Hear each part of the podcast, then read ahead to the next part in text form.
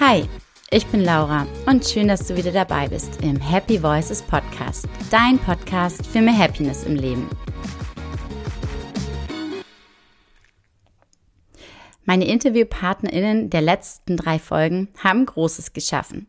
Sei es Dr. Markus Heidbrink mit den besonderen Ergebnissen aus einer jahrelangen großen Studie zu Narzissmus, die Gründung einer Schule zur beruflichen Bildung und Integration von Geflüchteten von Annikia Bartel oder die Mission von Dr. Julia Freudenberg, die jedem Kind in Deutschland die Möglichkeit geben will, einmal im Leben programmiert zu haben. Andere Menschen glücklich zu machen, funktioniert natürlich nicht nur im ganz Großen. Aber sind wir mal ehrlich, es geht auch im ganz Kleinen. Und wie heißt es so schön? Es sind doch die kleinen Dinge, die zum Glück andere beitragen. Klar, könnte ich jetzt dir eine ganze Reihe von Tipps und Möglichkeiten aufzählen, aber im Ernst, folgst du solchen Empfehlungen? Ja, vielleicht manchmal. Wenn es uns gerade wirklich in jeglicher Form an Kreativität, aber vor allen Dingen auch an Empathie fehlt. Und ja, ich habe eine Internetseite gefunden, auf der knapp 70 Ideen vorgeschlagen wurden, wie man anderen Menschen eine Freude bereiten kann. Ich teile diese Internetseite nicht mit dir, denn jetzt fragst du dich sicher, welchen Vorteil hat es aber jetzt, dass ich dir keine Tipps und Ideen hier weitergebe? Fängt also Freude zu schenken schon damit an, mir Gedanken machen zu müssen über die Bedürfnisse von anderen? Das hört sich für dich jetzt vielleicht fast schon nach Arbeit an und ist es vielleicht auch ein kleines Stückchen. Aber vor allen Dingen für dich selbst, für die Stärkung deiner Empathiefähigkeit. Und diese ist im Übrigen eine von sieben Resilienzfaktoren. Ich werde immer wieder gefragt, Laura, äh, ist Resilienz erlernbar? Kann man das trainieren? Und wie kann ich resilienter werden?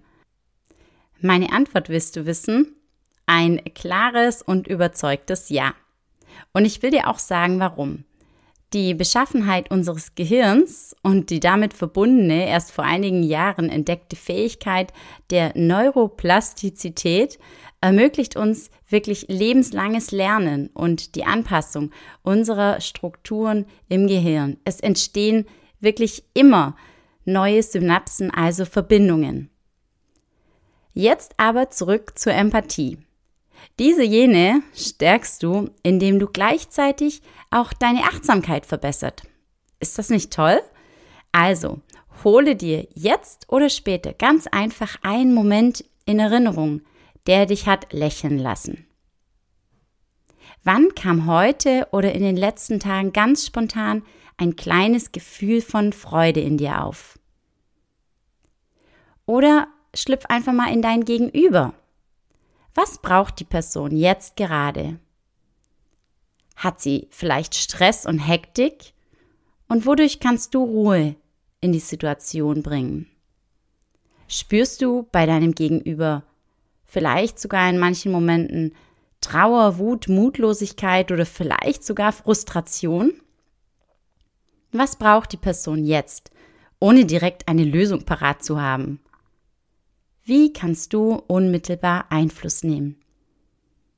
Auf das mehr oder weniger große Leid und ganz einfach nur Mitgefühl äußern. Vielleicht fällt es dir für den Anfang auch leichter, natürlich besonders dann, wenn du die Person nicht oder noch nicht so gut kennst, daran zu denken, was du dir wünschst, was du erwartest, wie in solchen Momenten mit dir umgegangen werden soll. Und ganz egal, ob du einen vielleicht etwas traurigen Menschen glücklicher machen möchtest oder das Glück anderer sogar noch verstärken.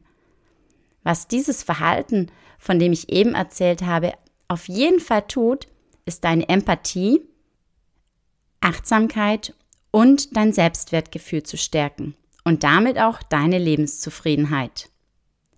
Abschließend möchte ich dir noch mit auf den Weg geben, dass Freude zu schenken nicht allein von Gefallen für andere, dem ehrlichen Interesse, dem tiefen Nachfragen, aktiven Zuhören, eine Umarmung oder lieben Geste abhängig, sondern schon allein bei unserer Mimik beginnt.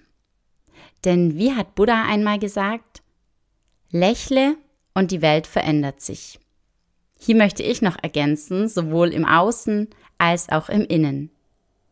Denn auf jeden gesendeten Impuls, jede Art von Energie, ob im gesprochenen Wort oder nur in Blicken oder mittels eines Lächelns, folgt dem Prinzip der Physik nach auch eine Reaktion. In den meisten Fällen fällt diese positiv aus. Was aber, wenn dein gut gemeintes Freude schenken zu wollen nicht von Erfolg gekürt war? Also du keinerlei Wertschätzung oder dankbare Reaktion auf dein Verhalten zurückbekommst. Denn das ist es doch, was uns allen gut tut. Wertschätzung, Anerkennung und Dankbarkeit zu erhalten. Du schaffst es, dich davon zu lösen und Freude im Innen entstehen zu lassen, indem du dir selbst dankbar bist. Für dein empathisches Handeln, indem du stolz bist auf deine Achtsamkeit in diesem Moment und dir bewusst machst, dass nicht große Worte, sondern kleine Taten das Leben verändern und du eine schöne Veränderung nach außen getragen hast. Was aber, wenn doch einmal Neid und Eifersucht und Missgunst aufkommen? Wie können wir damit eigentlich umgehen? Darum geht es in der nächsten Solo-Folge mit mir im Juni.